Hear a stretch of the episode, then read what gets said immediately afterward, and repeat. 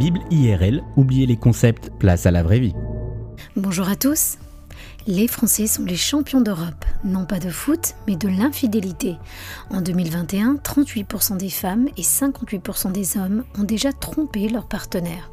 Et c'est ce sujet qui a inspiré une des plus grandes chansons de Patrick Bruel qui s'intitule Je te mentirai et qui dresse le portrait d'un homme qui, pris de remords, demande à sa femme de l'aide alors qu'il se sent chuté dans l'adultère et qu'il ne sait plus comment gérer ses sentiments.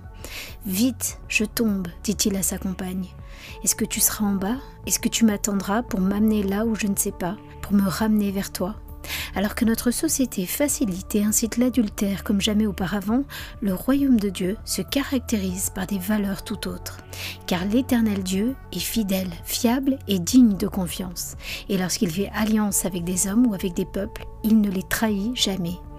Deutéronome 7.9 nous dit Reconnais que le Seigneur Dieu est ce Dieu-là, le Dieu fiable, qui maintient pour mille générations son alliance avec ceux qui obéissent à ce qu'il ordonne. Il reste fidèle envers ceux qui l'aiment. Et c'est exactement comme ça que Dieu nous a voulu loyal dans nos relations avec lui, mais aussi avec l'être que l'on a choisi d'aimer et avec lequel on s'est lié. Proverbe 3.3 nous dit que l'amour et la fidélité ne te fassent jamais défaut. Attache-les autour de ton cou, grave-les sur les tablettes de ton cœur et tu obtiendras la faveur de Dieu et des hommes. Mais tout comme notre relation avec Dieu a été entachée par notre désir d'infidélité, notre relation avec nos semblables souffre des mêmes maux. Malgré les avertissements divins, malgré une conscience qu'il nous a donnée et qui nous dit que croyons ou pas, la trahison c'est quelque chose de mal, eh bien l'infidélité n'est pas une évidence.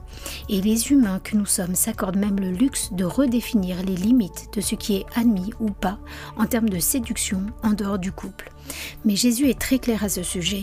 L'infidélité, la tromperie, le mensonge commencent dans le cœur et les pensées. En Matthieu 5, 27, Jésus dit Vous avez appris qu'il a été dit Tu ne commettras pas d'adultère. Eh bien moi je vous dis, si quelqu'un jette sur une femme un regard chargé de désir, il a déjà commis l'adultère avec elle dans son cœur.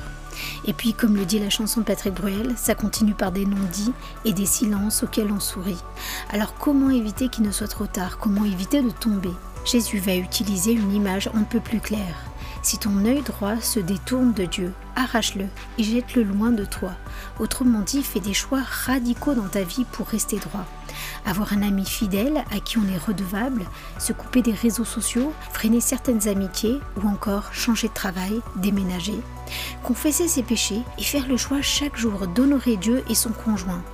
La fidélité sans compromis demande des efforts, mais la récompense d'une conscience pure devant Dieu et les hommes et la pluie de bénédictions que l'Éternel réserve sur ceux qui sont fidèles n'a pas de prix.